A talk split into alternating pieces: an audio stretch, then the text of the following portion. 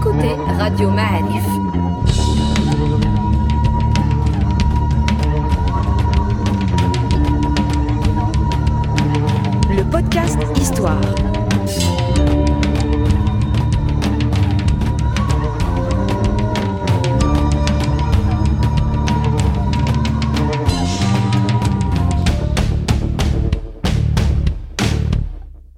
La saison 3 du podcast Histoire vous est offerte avec le soutien de Maroc Télécom.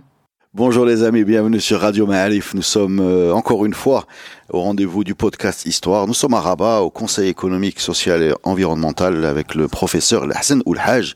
Alors, euh, bonjour professeur, merci de nous recevoir déjà dans vos bureaux puisque vous êtes membre euh, du bureau du, CESE. Merci à vous et vous êtes les bienvenus. Et alors, on va quand même préciser que vous êtes le créateur de la filière de sciences politiques à la, fac Mohamed Khamis, c'est ça? Où vous avez, à ce jour, depuis la création de cette filière, vous enseignez la philosophie. Voilà, vous êtes un professeur de philosophie, en plus d'être un professeur d'économie, mais on peut pas faire tout votre CV, sinon le podcast va être très long. Euh, par contre, on va, euh, on va dire, on va annoncer, on va expliquer que euh, l'idée aujourd'hui de cette discussion est de s'intéresser à, une zone de notre passé euh, qu'on connaît très peu, très mal, ou peut-être qu'on n'a même pas envie de connaître. C'est le Maroc euh, pré-islamique, et c'est plus précisément les penseurs de ce Maroc ou ce Maghreb ou cette Mauritanie. C'est vous qui allez nous, nous préciser comment vous voulez qu'on dise les choses. Euh, ce Maroc pré-islamique, les penseurs de cette période-là, on a l'impression euh, c'est un grand trou noir qui a été euh, illuminé par l'arrivée des Omeyyades. Mais je vois que vous avez des livres sous les yeux et vous avez des notes euh, également.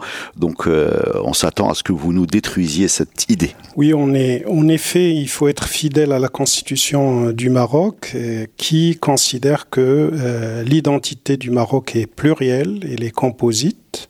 Évidemment, il y a deux composantes euh, essentielles, fondamentales. Il y a la mazérité, il y a l'arabité. Mais il y a beaucoup d'affluents. Il y a l'affluent hébraïque, la- l'affluent andalou, saharien, etc. Et donc, il faut prendre le Maroc dans sa globalité.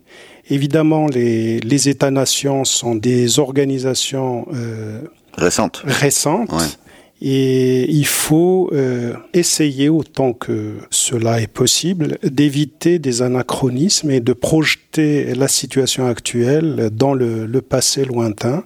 L'islam n'existe que depuis 15 siècles, mais l'Afrique du Nord existe depuis toujours. Et elle était habitée par euh, des habitants assez nombreux. Et euh, il faut prendre toute l'histoire dans sa, globalité. Il n'y a pas que ces habitants de l'Afrique du Nord sous l'islam. Et d'ailleurs, euh, quand on dit l'islam, en fait, il est pluriel lui-même et que il y a un islam qui est propre à, l'Afrique du Nord, qu'elle a développé, comme il existe d'ailleurs un judaïsme qui est propre à l'Afrique du Nord, qui est différent du judaïsme biblique. Peut-être qu'on aura l'occasion de parler de cela. Et il y a un catholicisme qui a été développé en Afrique du Nord et on peut considérer que le catholicisme est né en Afrique du Nord. C'est notamment Saint Augustin qui a développé le catholicisme, qui a régné dans toute la chrétienté pendant plus de mille ans. Alors Saint-Augustin, c'est quelle période, quelle Alors, année Comment on- on le date On est au quatrième et cinquième siècle. Il a vécu au quatrième et au cinquième siècle. Il est mort en 430. Et alors, avant Saint Augustin, il y avait Tertullien, il y avait Saint Cyprien, il y avait Saint Fulgence, il y avait plusieurs euh, chefs de l'Église. Il y avait Donate, euh, les Donatiens.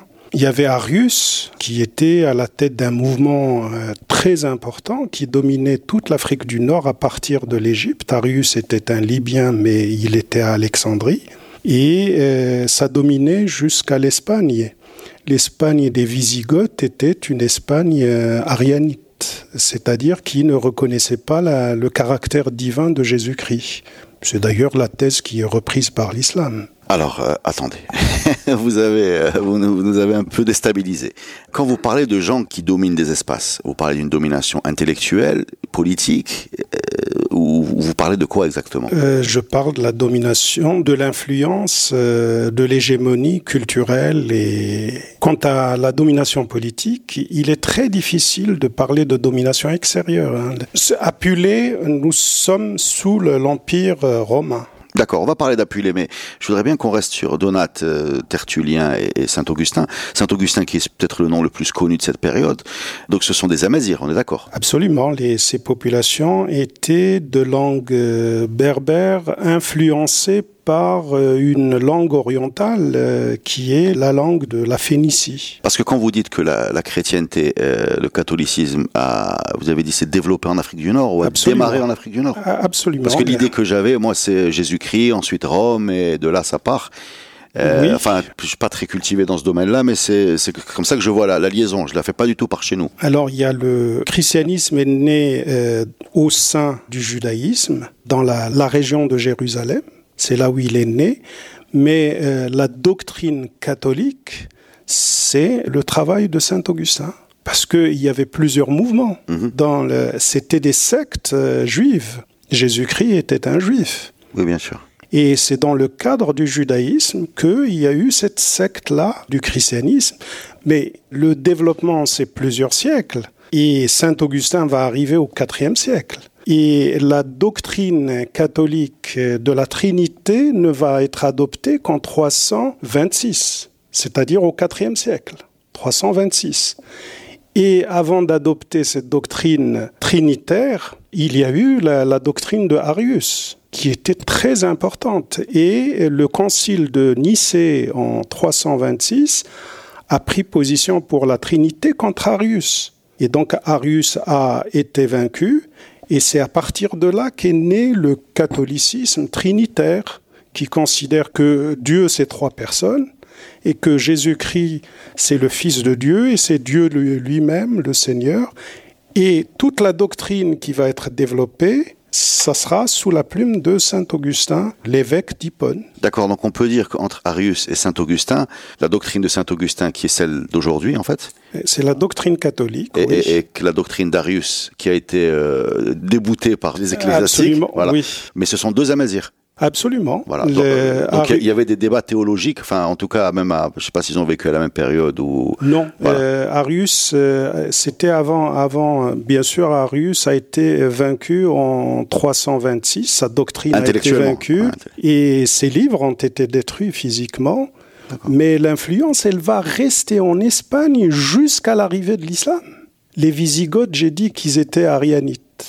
Et ils allaient faire appel à Tariq ibn Ziyad et compagnie hein, pour les soutenir. Tariq ibn Ziyad est allé en Espagne avec les barques du gouverneur de, de Sbta. Oui, Julien. Alors comment expliquer cela? Vous, vous, savez, non déjà il y a un problème sur les noms. Vous savez quand on parle d'Augustin par exemple, on a beaucoup beaucoup de mal à l'ancrer dans notre géographie. Ben, c'est parce qu'on considère que les noms euh, musulmans sont les noms naturels de cette région ça n'a pas toujours été comme ça. Et non, mais même il y a une question de langue parce que vous dites Augustin. C'est pas bah, ça, probablement pas comme ça, ça qu'il le disait. Ça a été latinisé. Ouais. Ça a été latinisé et c'est normal quand vous avez des noms qui n'entrent pas dans les moules d'une langue, on a tendance à les modifier. Regardez Jacob, Jacob, c'est prononcé Jacob. Et puis c'est devenu chez les Français Jacques. Jacques n'a plus de relation avec euh, Jacob qui a vécu euh, en Palestine. Oui, bien sûr, mais euh, en même bah, c'est qu'on change. Euh... Ouais. Mais ce, cet Augustin, on a une idée de comment il s'appelait lui-même ou comment sa mère l'appelait Alors, euh, Auguste, ça a un sens déjà en latin, ça veut dire grand, etc. Mm. Peut-être que c'était juste un, un, surnom, mais quand on prend son prénom, Aurelius, on peut le rapprocher d'Arliès, ça veut dire la panthère. On peut la, le rapprocher aussi de l'or, parce qu'en berbère, c'est comme ah ouais, en latin, l'or, aurar, celui qui est jaune, qui a la couleur de l'or. On peut rapprocher de ça. Bon, maintenant, est-ce que c'est un surnom qu'il avait? Euh, Généralement, les gens, quand euh, ils grimpaient dans l'échelle sociale, ils changeaient de nom. Et d'ailleurs, quand les gens deviennent rois, ils adoptent un autre nom. Et tous les papes, ils ont changé de nom. Oui, même, alors parenthèse, même les, les rois, par exemple, Al-Mohad, tels qu'on les connaît, les Yacoub, euh, oui. Youssef etc., c'est des titres, c'est pas leur nom, en fait. Absolument. Voilà, c'est des, des, des historiens qui... Alors, quand on dit Augustin, Ça sonne effectivement latin et peut-être que c'est tout simplement pour dire qu'il était Auguste. Hmm. Alors Auguste c'est beaucoup plus grand que Augustin. Augustin c'est un peu le fils de Auguste. C'est le petit grand. Voilà. Donc peut-être euh, comparé à l'empereur euh, de Rome et c'est le petit empereur hmm. Augustin. Peut-être que c'est ça que ça signifiait.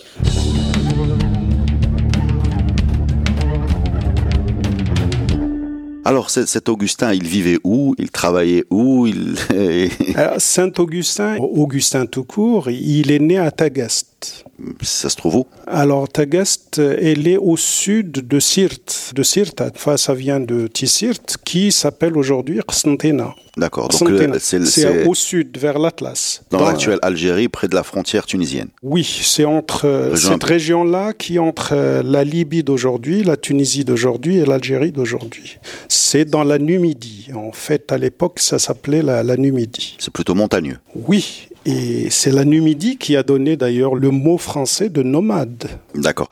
Donc il vit dans cette euh, région-là. Est-ce qu'il vit dans une région urbanisée? Est-ce qu'il y a une ville? C'est un village qui s'appelle aujourd'hui Sokharas, en Algérie. Sokharas. C'est là où il est né. Il est à 50 km de Mador, qui s'appelle aujourd'hui Mdaouroche. Jusqu'à présent, Mdaouroche, euh, en français on l'appelle Mador. Alors, le Mador était plus importante que Tagaste, donc il est allé faire ses études à Mador, et Apulé, lui, il est né à Mador. D'accord. Donc on est au sud de Sirte, de ce qui va devenir Qsantena, dans l'Atlas. On peut regarder vers la Libye et vers l'Égypte. On est là dans cette zone-là. Donc il est né à Tagaste, il va faire euh, l'équivalent des études primaires à Mador. L'équivalent des études secondaires et même un peu plus, c'était à Carthage qu'on les faisait. On est à plus de 500 km de Carthage. Carthage, qui est actuellement Tunis plus ou moins. Carthage qui est à côté de, Tunis, hein. qui fait partie du Grand Tunis euh, aujourd'hui. Excusez-moi, je, vous coupe là parce que euh, quand vous parlez, il n'y a, aucun. Non, non, j'essaie juste de, suivre le fil. Quand vous parlez d'études secondaires, et enfin, c'est dans un système romain. Comment Ce sont des villes qui sont romanisées. Elles sont, elles dépendent de qui ces villes? On est dans l'Empire romain. On est dans l'Empire romain, mais quand on dit dans l'Empire romain, on commet des anachronismes en croyant que c'était une domination étrangère qui venait de Rome. Ah, ça c'est le grand axe du podcast de euh, Mustafa Kadeli.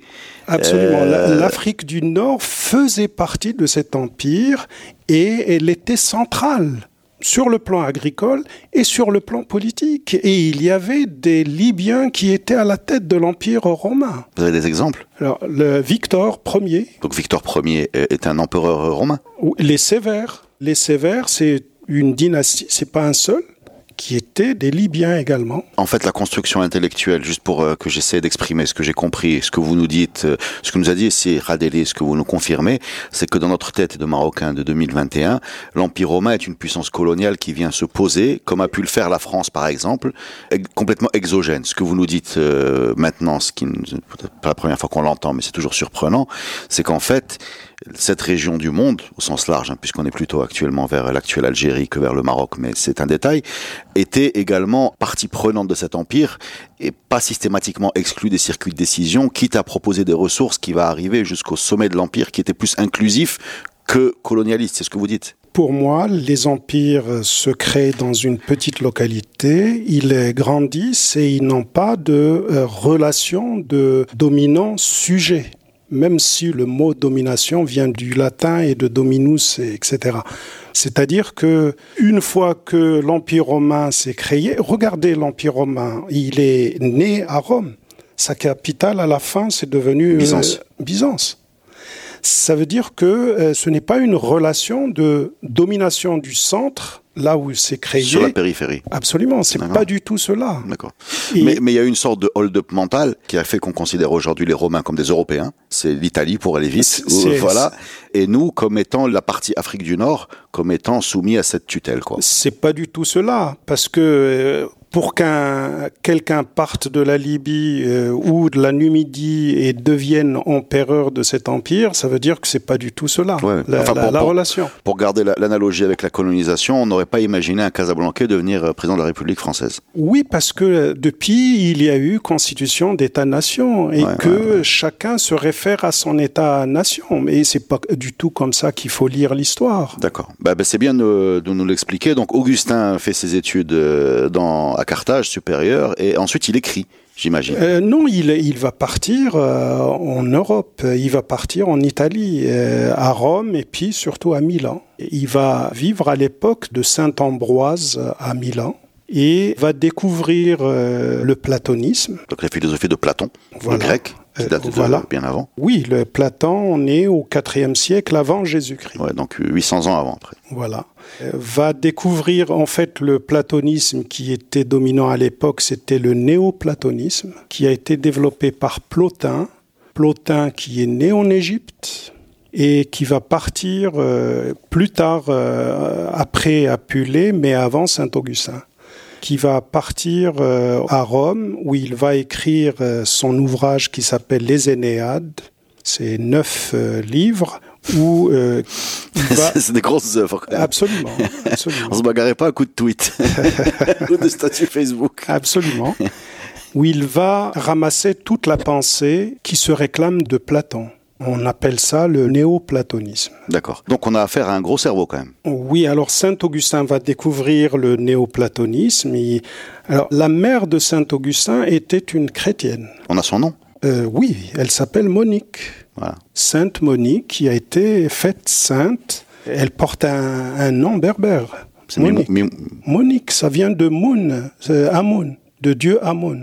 Et Monique, c'est juste la prononciation française euh, de quelqu'un qui est de Moon, comme euh, le que de l'Afrique qui vient de Afr, Ifer, euh, Ifran, etc. Et que, c'est juste pour la- l'adjectif, qui devient en allemand d'ailleurs. FR c'est quoi? Afr, ça veut dire euh, la feuille d'arbre. Ça veut dire euh, l'aile euh, d'un oiseau. Ifr, Afr. Et puis Ifri, ça veut dire la grotte. Et les habitants des grottes, c'est Aitifren. Et puis euh, on a un tas d'Ifri euh, dans toute la- l'Atlas, euh, marocain, algérien, et Ifren dans le Sousse, Ifren à côté d'Azrou, Bien etc. sûr. Et la tribu des Ifren, elle est connue. D'accord, alors revenons à Saint-Augustin, à sa maman. euh, comment il faut l'appeler? Monique, Mimouna, Sainte Mona? Monique. Sainte Monique. D'accord, Sainte, Sainte Monique. Monique. Elle, est- elle a été sanctifiée elle aussi? Oui, absolument. Elle, elle s'appelle Sainte Monique. Et ils ont été sanctifiés quand, pardon, euh, Augustin et Monique? Euh, c'est l'Église romaine. Oui, mais quand? Alors c'est un peu tardif toujours. hein. C'est il faut que le saint soit mort et qu'il ait. Qui était validé par... euh, absolument, Oui, il un est- gros procès. Je sais qu'il y a un Oui, gros oui. processus. J'essaie juste de voir Voilà. ce processus. Je sais que c'est tardif, mais je ne sais pas exactement à quelle, à quelle période. On va trouver ça. Euh, oui. Alors, son père était un paysan païen. Paysan, d'ailleurs, euh, païen, c'est un pléonasme, parce que païen, ça vient de paysan. En fait, c'est la religion non chrétienne et non juive. D'accord. Parce que quand on dit païen, ça ne. C'est tous les ça- autres. Voilà, tous les tous autres. les autres. Parce que la- Apulée était un païen. D'accord. Euh, mais il était le prêtre même de l'église de d'Isis, de la religion d'Isis. Appulé. Euh, Apulée. Oula, c'est un teaser pour la deuxième partie du podcast sur Appulé.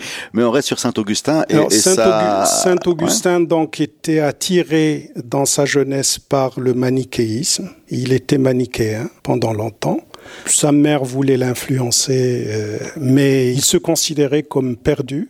D'ailleurs, c'est ce qu'il va raconter dans ses confessions, dans son ouvrage Les Confessions, qui est un ouvrage de référence. Il euh, va se convertir donc euh, au manichéisme. C'est une religion qui a été créée par Mani, qui était dans la Mésopotamie, et qui voulait faire un syncrétisme entre les religions en présence à l'époque, le zoroastrisme, le judaïsme et le christianisme. Et euh, jusqu'à présent, on garde du manichéisme manichéen. Polarisation, le- polarisation voilà. euh, Le- positif, le, bien et le mal, parce qu'on a deux dieux en fait, le dieu du mal et le dieu du bien dans le manichéisme. Alors donc Saint Augustin était manichéen pendant quelque temps, et puis à Milan, il va lire euh, Cicéron et il va se convertir au néoplatonisme. Et sous euh, l'influence de Saint Ambroise, il va se convertir au christianisme. Et christianisme et néoplatonisme, quand ils se marient, euh, ça donne euh, la doctrine catholique qui va être développée dans ces ouvrages par Saint Augustin. D'accord, donc vous avez décrit le parcours euh, spirituel de, ce monsieur, qui passe donc par plusieurs étapes, hein, manichéisme, néoplatonisme et finalement euh, christianisme, et vous avez lié euh, ce parcours à sa doctrine finale, celle pour laquelle il est rentré dans l'histoire. Le, catholicisme. Le catholicisme, mais même, enfin si j'ai bien compris, parce que je, je, le dis avec beaucoup d'humilité, je suis pas du tout bien formé sur ces sujets-là, mais c'est la doctrine de la Trinité qui est Absolument. validée à ce jour, enfin par cette Église. Absolument, c'est tout ce qu'on appelle la, la, doctrine catholique qui va être euh, légèrement modifiée par euh, saint Thomas d'Aquin au XIIIe siècle. Oui, donc bien plus tard. Donc est-ce que vous diriez que saint Augustin c'est un élément fondamental, fondateur euh, crucial de la pensée catholique? Absolument, absolument. C'est lui le fondateur de la pensée catholique qui va régner dans la chrétienté. Et à l'époque, il n'y avait pas l'orthodoxie. Oui, ça vient plus tard. L'orthodoxie, c'est en l'an 1000. Oui, ni même les protestants qui viennent encore après. Oui, ça c'est la réforme par la suite. D'accord. Alors, euh, restons sur Saint-Augustin, euh, juste pour comprendre. Donc, ce monsieur, si vous, êtes capable de nous parcourir son, son cheminement euh, spirituel, c'est qu'il a écrit, bien sûr. Il a écrit les Confessions, où il raconte son itinéraire, ses, ses, conversions, et évidemment, où il critique sa jeunesse et son égarement, ce qu'il considère comme son égarement. Il a écrit également La Cité de Dieu, la Cité de Dieu, où c'est un ouvrage en trois tomes aujourd'hui, hein, où il euh, compare la cité des hommes empiriques avec la cité idéale. Mhm. D'ailleurs, euh, la cité idéale, c'est le Medina al-Fadela, qui va être euh, un ouvrage de Farabi. Et puis plus tard, on va trouver l'ouvrage L'Utopie de Thomas Moore, qui va écrire euh, cela. Et puis on peut rapprocher même de la cité de Dieu le, nom de la ville de Marrakech, qui veut dire cela. Amour Nukush. C'est la, la, cité de Dieu. Alors, quand vous nous parlez de Moore et de l'utopie, en fait, est-ce que vous êtes en train de dire que c'est un thème qui va être euh, permanent dans la réflexion humaine, ou bien qu'ils sont, sont, inspirés de celui-là? Euh, Dans quel sens vous nous donnez ces informations? Il y a une inspiration qui va remonter jusqu'à Platon. D'accord. Donc, il se place dans cette absolument, de Absolument. C'est la cité des hommes comparée avec la cité idéale et, et ça rejoint même la philosophie de Platon. D'accord. Donc il écrit cette cité, la cité de Dieu, il écrit ses confessions, il les écrit en latin. En latin, bien sûr. D'accord. C'est des gens qui écrivent en latin. La langue qu'utilisaient les gens à l'époque, c'était le latin et euh, partiellement le grec. Euh, le grec, c'était le grec d'abord, et puis par la suite, ça va devenir le latin. Et pour appuyer, par exemple, c'est le latin et le grec. D'accord. Mais sa langue natale, c'est la mazir. Il le dit lui-même, il dit c'est, il appelle ça le carthaginois. D'accord. Alors moi j'ai une question très très simple. Quand ces gens-là écrivaient à l'époque, évidemment il n'y a aucun système d'impression ou de duplication de masse, donc on écrit à la main. Il y a des gens qui copient un peu ce qu'on écrit. Copistes. Voilà. Ces livres, ces livres ils vont où? Alors, est-ce que c'est une élite de l'élite de l'élite? Est-ce que ça se distribue dans les cours? Est-ce que ça s'achète? Est-ce que ça se... Alors, vraiment... Alors, j'imagine que Saint-Augustin étant un évêque, ça a dû rester dans l'Église, dans le circuit de l'Église, et que ça devait atterrir à Rome ou à Milan et que c'est resté sous forme de manuscrits. Il y a beaucoup de manuscrits qui ont été ramassés. On les trouve euh, en Espagne, par exemple. On les trouve euh, à, à Rome et on les trouve plus tard vers le nord, euh, en Allemagne, avec la Réforme. Donc en fait, c'est le circuit religieux qui diffuse ces, ces œuvres. Pour, pour Saint-Augustin, oui. pour Saint-Augustin, mais pour Apulé, qui n'était pas chrétien et qui était plutôt païen, lui, ses livres sont restés dans des librairies plus ou moins privées, etc., et dans des couvents, et, et puis on les retrouve, on les imprime, etc. Alors, parlons d'Apulé. Apulé euh, est-il contemporain de Saint-Augustin? Non, non, non. Apulé a vécu bien avant, il a vécu au deuxième siècle après Jésus-Christ. D'accord. Deuxième, il devait être né vers 124, euh, 120 On ne sait pas exactement la, date. Mais est-ce qu'on connaît le lieu? Bien sûr. Il est né à Mador. C'est à 50 km, 40 km de Tagast. Donc on a quand même... Euh, ils sont nés dans l'Atlas. D'accord. Il est né dans la Numidie euh, comme Saint-Augustin. Alors comment se déroule son parcours à, à même question que euh, Augustin, est-ce que vous avez une idée déjà de ce que pouvait être son nom local? Alors, il s'appelle Lucius. Hmm. C'est le, le, le, prénom qui est resté. Alors attendez, pour la terminaison ouche, elle est restée jusqu'à présent chez nous. Euh, Hamdouche, euh, euh, il est resté. Mm. Rouche, cette terminaison, elle est restée jusqu'à présent.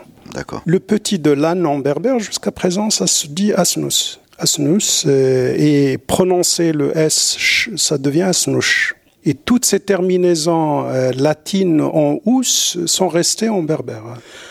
Alors il s'appelle Lucius. Alors pour appuler, on peut rapprocher de Aphulus, le, le poussin. En fait, ça veut dire la poule.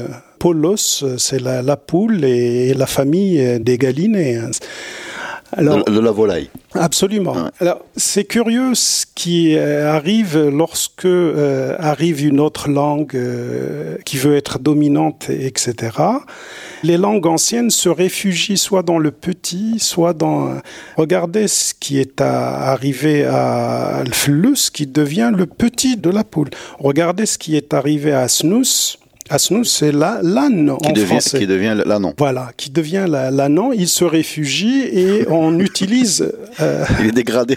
absolument. Il est dégradé par l'arrivée de. Regardez le verbe, le verbe boire en berbère dans le langage enfantin. On dit boire. Ça veut dire qu'il y avait euh, l'utilisation de béber, de boire avant, et avec l'arrivée d'autres langues, il s'est réfugié dans le langage enfantin.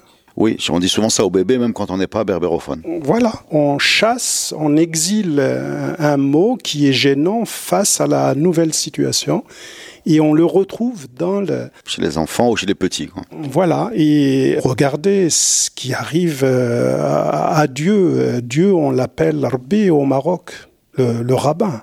Et plus que cela, on dit Baba Rabbi, c'est mon père euh, Rabbi, mon père Dieu.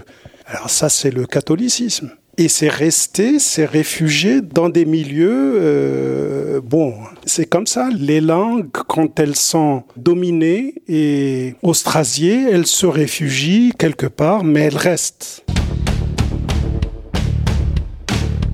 Alors, euh, revenons à Apulé. Apulé, donc, lui, c'est un païen, vous avez dit, c'est un prêtre de l'église d'Isis. D'Isis, c'est... Du culte d'Isis. Alors, qu'est-ce que le culte d'Isis? C'est le même que les, les Égyptiens? Oui, c'est parti de l'Égypte, bien sûr. Il y avait deux cultes, Isis et Osiris. Alors, il y, en a un qui est un oiseau, non? Excusez-moi. Je... Non, non, non, non. Alors, déjà, les chrétiens, je sais. Mais alors, les Non, c'est des divinités. C'est des divinités. Et il est très difficile de séparer le monde humain du monde euh, divin, etc. à l'époque. Et on considérait que les astres étaient divins et qu'il euh, y avait une hiérarchie dégradée qui est restée d'ailleurs chez nous. Euh, il y a eu résurgence de cela avec le maraboutisme et le shérifisme. C'est toujours une hiérarchie. Il n'y a pas comme cette conception qu'on trouve dans l'islam pur, fondamentaliste, où il y a Dieu et puis il y a tout le reste. Enfin, les créatures. Absolument. Là, il y a des niveaux, vous voulez dire. Vous voulez dire il, y a, des étages. Il y a toujours une hiérarchie et c'est ça, l'Église catholique, c'est la hiérarchie. Et ce qui va reprendre ça dans l'islam, c'est le chiisme qui va reprendre euh, cette hiérarchie. Sadat, il y a les mollahs, il y a ayatollah, etc. Cette hiérarchie, cette organisation ecclésiastique qu'on a dans le catholicisme et qu'on a également même dans le judaïsme de l'Afrique du Nord. Mais qu'on n'a pas dans l'islam. Euh, dans l'islam fondamentaliste, mais ça existe dans l'islam de l'Afrique du Nord. Dans, dans, dans toute l'Afrique du Nord jusqu'en Égypte, on a Sadat. Et on a plus grand que Sadat et on se réfère à Moulay Abdelkader Jilali avant de se référer à Mohammed, au prophète. Oui, ma, ma, grand-mère, quand il lui arrive quelque chose, elle, elle dit Moulay Abdelkader Jilali. Parce que c'est le christianisme de Donat et de Saint Cyprien et c'est l'islam de l'Afrique du Nord. C'est toujours une l'église locale elle a une autonomie par rapport à l'église euh, générale euh, centrale. Moi j'ai l'impression que tout ce qui arrive en Afrique du Nord, de toute façon, c'est localisé. Enfin localisé dans le sens il s'est décliné en version locale. Absolument. Et c'est les mêmes phénomènes auxquels on assiste sous le christianisme et on, assiste à ces phénomènes sous l'islam également. Pour euh, suivre un peu l'itinéraire d'Apulé, donc il est né, lui, à Mador. Il va étudier à Carthage. Carthage était la, capitale culturelle même après sa destruction par Rome, parce que les deux rivales, c'était Rome et Carthage pendant longtemps. Il y avait les, trois guerres puniques euh, entre les deux. Mais il est resté un centre culturel important qui rayonné sur la Libye jusqu'en Égypte et euh, sur euh, le, reste de l'Afrique du Nord vers l'ouest. Et puis il va partir à Athènes. D'accord. Il est de formation grecque. Il va séjourner quelque temps aussi à Rome. Et il avait une maîtrise euh, des deux langues, le, le, romain et le grec. Le, le, romain et le grec.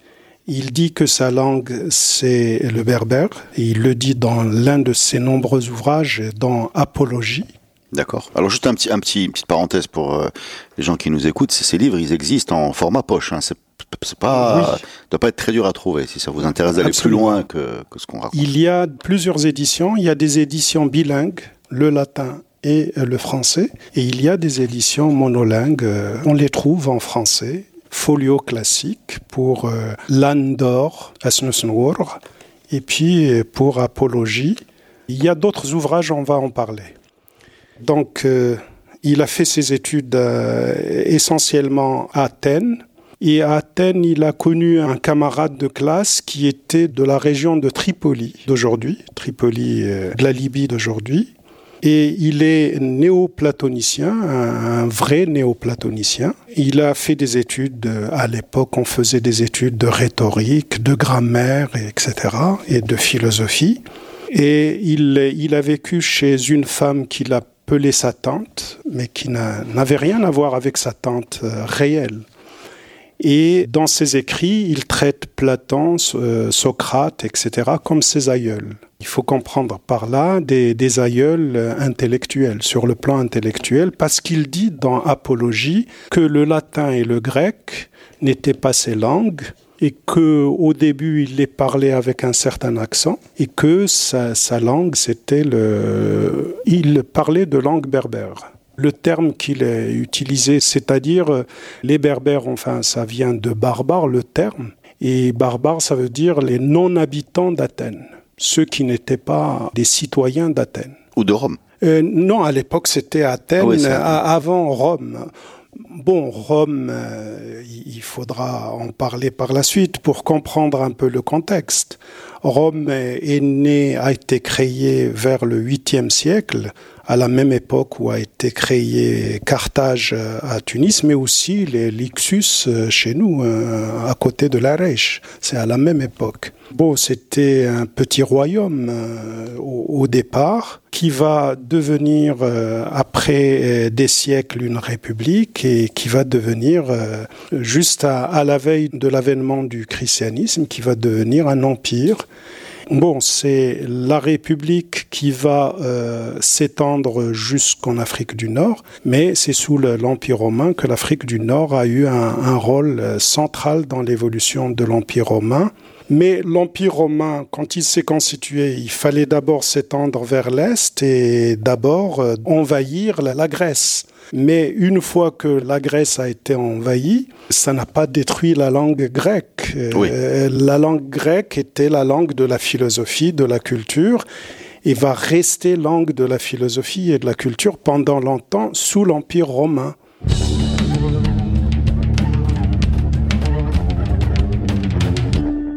Donc Apulé est néoplatonicien Il est néoplatonicien. Il parle très bien le grec Il parle le grec, il parle le latin. Hmm. Il euh, donnait des conférences. Alors son travail, il était avocat. Il était rhéteur euh, de la rhétorique. Il faisait des conférences à Carthage et ailleurs. Il a écrit beaucoup d'ouvrages. Il a écrit euh, Apologie, qui est une plaidoirie. On va en parler parce que c'est très important. Et il va écrire euh, cet ouvrage qui est resté, qui est aujourd'hui interprété comme pièce de théâtre partout, euh, hein. surtout dans le Rif, mais aussi en Kabylie. Landor, les métamorphoses. Il a écrit les Florides. Il a écrit euh, Dieu de Socrate. Il a écrit la doctrine de Platon. Ça, c'est des ouvrages authentiques qu'il a écrits. Donc c'est une grosse production. Euh, oui. Et puis il a donné des conférences qui vont être euh, ramassées par la suite. Alors il y a eu des éditions des travaux d'Apulé au XVIIIe siècle, XIXe siècle. Et puis il y a eu une analyse critique de ce qu'on prêtait à, Apulé. Et ceux que j'ai cités sont des, ils ont été euh, authentifiés. C'est des ouvrages d'Apulé parce que il y a une continuité sur le plan linguistique et sur le plan de la pensée. Ils ont été certifiés, vous voulez dire Absolument. Alors, on a parlé beaucoup de Landor avec euh, Mustafa Kadeli, de l'histoire d'un homme qui se transforme en âne et qui est volé par des brigands et qui doit faire le choix philosophique de rester un âne vivant ou un homme mort. Enfin, bref, euh, avec énormément de contes euh, d'inspiration souvent locale. Avec, et, et, puis, il y a eu plusieurs livres inspirés de Landor d'Apulé. Il y a une, une religieuse française qui a écrit Mémoire âne. Il y a Hassan qui a écrit un, Siratu Himar. C'est Madame de Sévigné qui a écrit les mémoires d'un voilà, voilà. Ah, on peut rajouter Kafka avec euh, sa métamorphose ou pas? On est un peu loin. Avec... Et alors parlez-nous par contre du livre euh, que vous avez Apologie. Alors euh, Apulé devait partir à Alexandrie. Il est tombé malade dans la région de Tripoli et il rencontre un ancien camarade de classe dont j'ai parlé tout à l'heure euh, à Athènes. Bon, il, il, rencontre ce camarade de classe qui le marie à sa mère veuve, qui était veuve. Plus âgée Pas nécessairement. Hein. On perd euh, son mari à l'époque. L'espérance de vie n'était pas très, hmm. très longue. Donc il le marie à sa mère. Or, sa mère était convoitée par le frère du défunt l'oncle de, son, camarade. Voilà. Puis euh, son ancien camarade de classe meurt et donc on a euh, comploté contre. Et la mère est riche. Complètement. Et, elle, riche, elle est riche, absolument. Voilà. Et donc on va on va l'accuser d'avoir fait un. Alors d'avoir euh, charmé la, la, dame qui s'appelait Poudantilla et l'ancien camarade de classe s'appelait Pontanius. D'accord. Pontanius. Alors on l'a accusé d'avoir charmé, d'avoir utilisé de la sorcellerie contre la dame qu'il a épousée. On l'a accusé d'avoir fait assassiner ou assassiner son ami. Voilà, le beau-fils. Et on l'a accusé d'être un magicien, de faire de la magie, de faire de la sorcellerie. Et beaucoup d'accusations. J'ai le chef d'accusation, c'est dix accusations. Hein. Dix chefs d'accusation. Captation d'héritage, euh, accusation de magie, la beauté physique d'Apulé. C'est une, c'est un, c'est un, accusation. un délice, d'accord, oui. L'éloquence et la double maîtrise du grec et du latin. D'accord. La, la possession et l'utilisation d'un miroir. Imaginez, à l'époque, euh, quelqu'un qui possédait un miroir, euh, c'était un délit. C'est louche. Absolument. Il parle beaucoup de langues, il est beau, il a un miroir. Se servir du dentifrice ah, c'est un, ça aussi, c'est un, chef d'inculpation. D'avoir charmé un enfant, d'avoir acheté du poisson à des fins de magie. D'accord. D'être à l'origine du meurtre de Pantianus, l'ancien camarade de classe. On mélange le dentifrice, le poisson et le meurtre. Euh, d'être un poète euh, maléfique, hmm. d'être pauvre, d'être métis, impur et d'avoir une double allégeance. Alors, pour métis, pour impur, c'est lui-même qui le dit. Il dit que sa mère était des Gétules, ce qu'on appelle aujourd'hui Xula et le Gazoli, le Jazoli, etc. C'est un peuple ancien, un peuple berbère très ancien. Quand on est à Sokharas et à Mador, on est à la limite entre la, la Gétulie et la Numidie. Euh, donc son père était numide et sa mère était des Gétules, il le dit lui-même. Alors il va répandre, il va faire une plaidoirie qui va réécrire par la suite et qui va être publié sous cette forme-là, plaidoirie, On n'a jamais vu ça. Une belle plaidoirie avec euh, Sur- beaucoup d'éloquence et va répondre à toutes ces accusations. Alors, il se passe où ce procès, en fait? Alors, il se passe à Sbrata. Finjet, se en passe où Libye, en. Libye, pas loin de Tripoli. Donc, il va se défendre lui-même de ses- tous ces chefs d'inculpation et il va faire un livre de cette plaidoirie. C'est bien Voilà, ça. va Redites-nous l'année, s'il vous plaît, parce que ça. Alors, on est en 158, 159 à peu près. Là, la date, on la connaît du, du procès. Et comme il était âgé de 30 ans, donc on en a déduit la date de naissance. Il serait né en- entre 120 et 124 à peu près, après Jésus-Christ bien sûr. Et il disparaît, aucune trace après 170. Il serait mort vers 194 à l'âge de 71 ans euh, comme ça. Toujours marié avec. euh, Alors, il va être acquitté après le procès, et le procès a été conduit par euh, les autorités. Euh, Le représentant de Rome euh, en Afrique du Nord, c'est lui qui va conduire le procès. Et donc, il s'adressait aux Romains qui étaient au tribunal, qui étaient ses juges, etc. Et il va se moquer de ses accusateurs, l'oncle de son ancien camarade de classe, et il va se défendre de manière merveilleuse, et il va étaler toute sa connaissance. C'est quelqu'un qui se vantait hein, d'être un- une merveille. Et ce n'est pas pour rien. euh, Donc, c'est un ego trip, on dit Ah, aujourd'hui en, absolument. en- en rap. et- mais il faut dire que il a eu droit de 100 vivants à quatre statues. Statues en hommage à Apulée. Ah, des statues physiques, d'accord Absolument. D'accord. On a érigé une statue à Mador Mhm. en son honneur, une statue à Carthage, et il a eu droit à deux statues érigées en son nom, en, euh, hommage à lui, en Grèce, à Athènes. Est-ce qu'il y en a encore des visibles, ces statues? Alors ces statues, on a encore des traces, on les a retrouvées. Et ce qui est écrit dessus, par exemple la statue de Mador, on sait qu'il est écrit que c'était un grand prêtre euh, platonicien. Pendant, juste pour régler ce problème d'Isis qui me reste en tête. Oui. Donc, il, il- il- il est prêtre d'Isis ou de pla- platonicien? Alors, et- et il faut, et il faut C'est juste une comprendre. parenthèse. hein. Oui, il faut comprendre l'importance du platonisme. Platon, c'était pas un, un- grec isolé qui avait une doctrine. La doctrine philosophique de Platon est immense et elle, il y a un philosophe euh, britannique, Whitehead, qui est mathématicien en même temps, qui a dit que toute la philosophie, toute la philosophie, c'est des notes à la marge de l'œuvre de Platon. Platon, c'est la philosophie. Platon était l'élève, le disciple de Socrate, mais il était le maître d'Aristote. Et la pensée de Platon a beaucoup influencé tout le reste qui va suivre. Disons, si on veut opposer Platon et Aristote, Platon, c'était ce qu'on appelle un idéaliste, c'est-à-dire que l'idée est beaucoup plus importante que euh, ce qui est sensible, que les choses matérielles. Le système de Platon s'est résumé dans euh, l'allégorie de la caverne. Il dit que nous, les êtres humains, nous sommes comme des prisonniers dans une caverne où on tourne le dos à l'extérieur de la, La lumière, caverne ouais.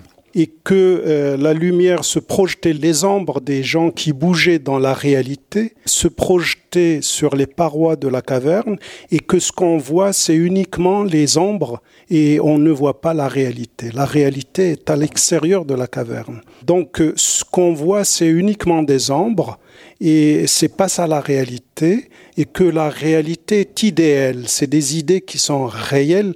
Il dit que ce qui est intelligible, c'est ce qui n'est pas visible, c'est ce qui n'est pas palpable, ce qui n'est pas matériel, et que ce qui est matériel, c'est uniquement des ombres, et que c'est pas ça la réalité. La réalité, c'est des idées, et seuls les gens qui quittent la caverne et euh, qui connaissent une ascension, qui peuvent découvrir la réalité, la vérité, et que la vérité et la bonté, c'est la même chose, et que du...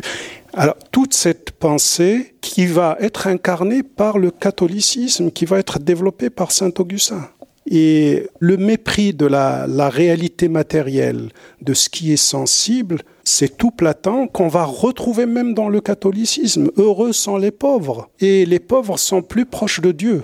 Donc, euh, Platon, c'est pas quelqu'un, un auteur singulier qui a fait son temps. Et... Non, c'est toute la philosophie. C'est une église. Énormément, oui, parce qu'il y a une religion qui dérive du platonisme. Alors évidemment, il faut lier la Grèce et l'Égypte et l'Afrique du Nord. Il faut les lier et que euh, il y a un mouvement de Noirs américains qui ont écrit que euh, pour eux la philosophie, toute la philosophie grecque n'est qu'un patrimoine africain volé. Dans le titre de l'ouvrage, c'est écrit stolen, c'est volé. C'est du patrimoine égyptien volé.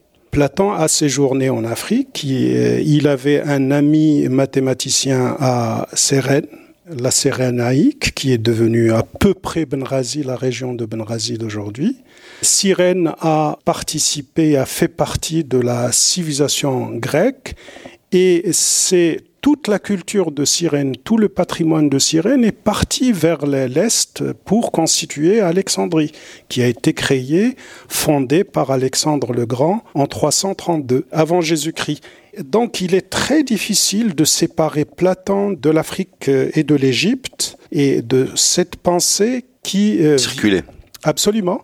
Et puis, il y a Pythagore, qui est un immense philosophe, qui a beaucoup influencé Platon, et puis, il y a tout cela baigne dans l'Égypte. Thalès, euh, au VIe siècle avant Jésus-Christ, il a visité l'Égypte et il a beaucoup emprunté à l'Égypte.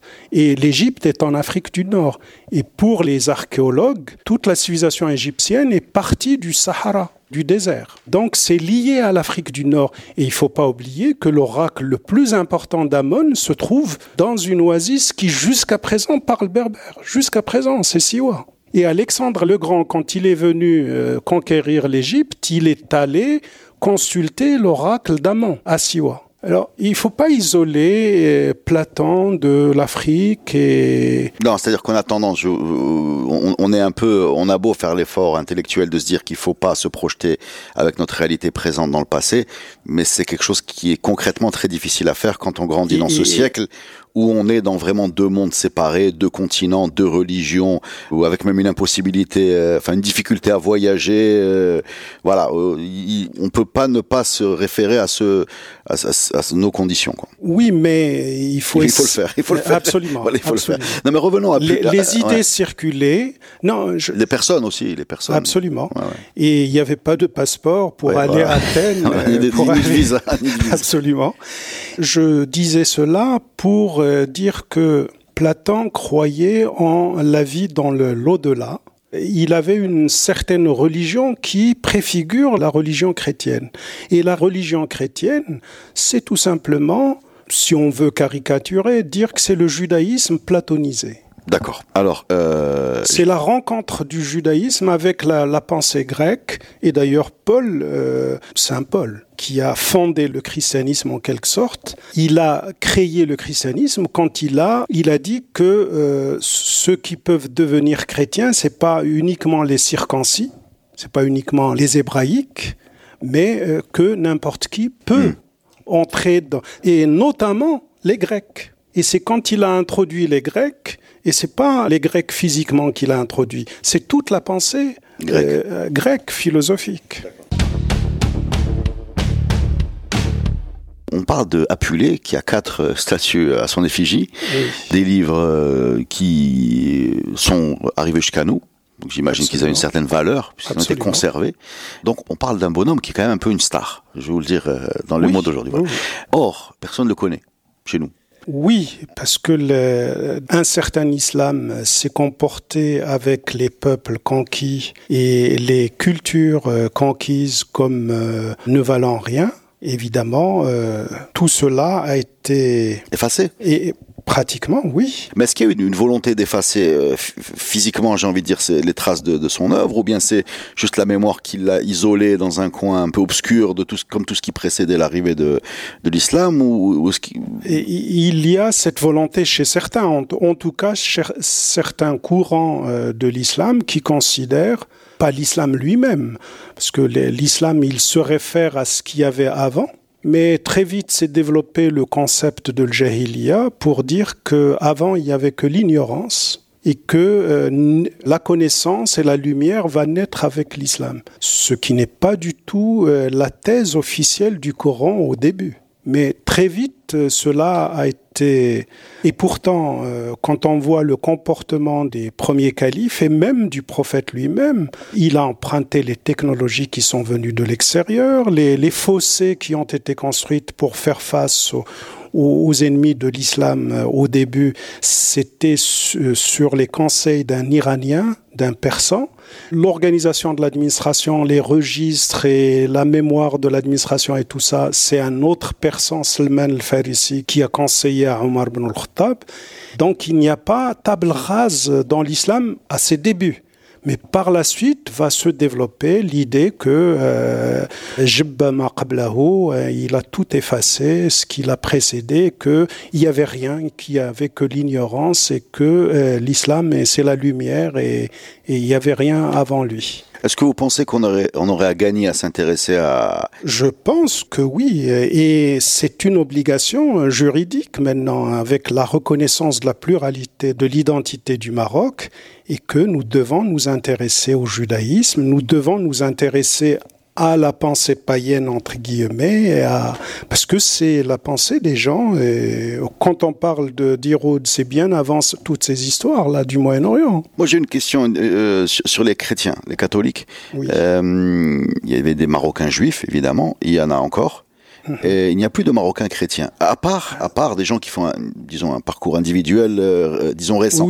Mais, mais il n'y a pas une persistance de cette communauté, alors que, si j'ai bien compris, jusqu'aux Almohades, on avait encore un système de, de taxation qu'ils incluaient, donc ils étaient encore là. Et plus tard, euh, à l'époque d'Ibn Khaldoun, il parlait d'un royaume chrétien euh, dans le Tafil al-Ta. Alors, alors, pourquoi ils ont disparu? Ben d'abord, il y a eu les actions politiques, les Almohades, les toutes les dynasties qui se sont succédés se sont attaqués à ceux qui n'étaient pas musulmans. Mais oui, mais les, les, Marocains juifs sont restés juifs. Enfin, peut-être pas tous, ou j'en sais rien.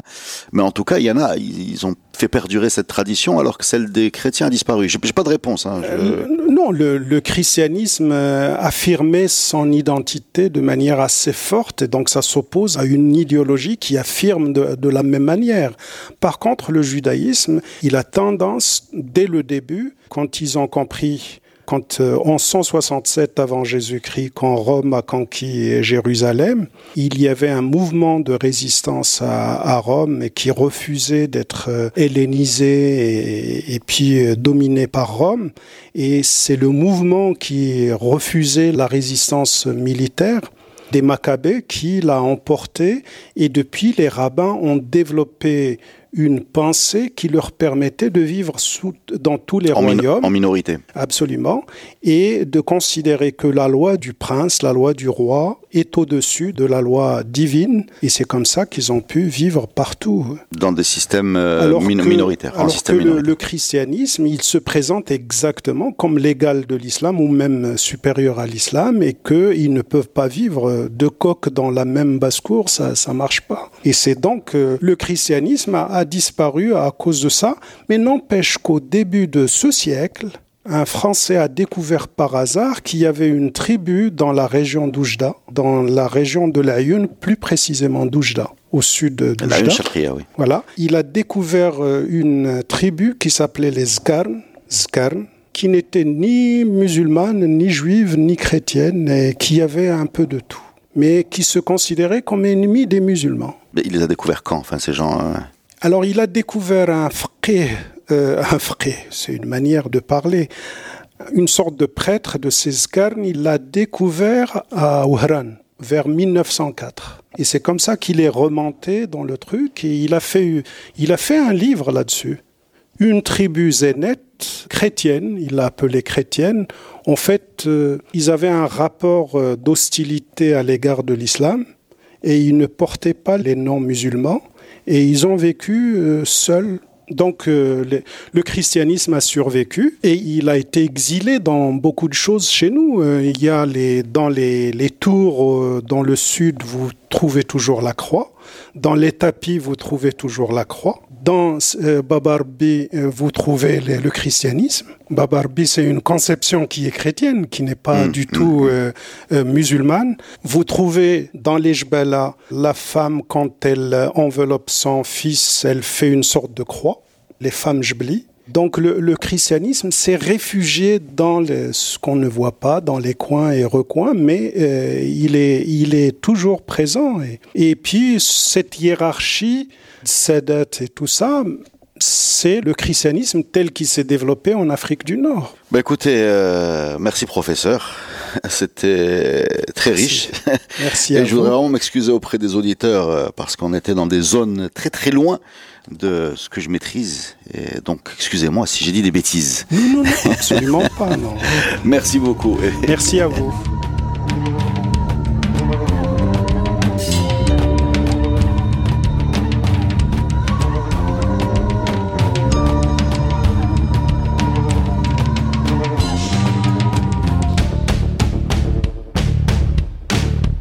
La saison 3 du podcast Histoire vous est offerte avec le soutien de Maroc Télécom. Maroc Télécom, un monde nouveau vous appelle.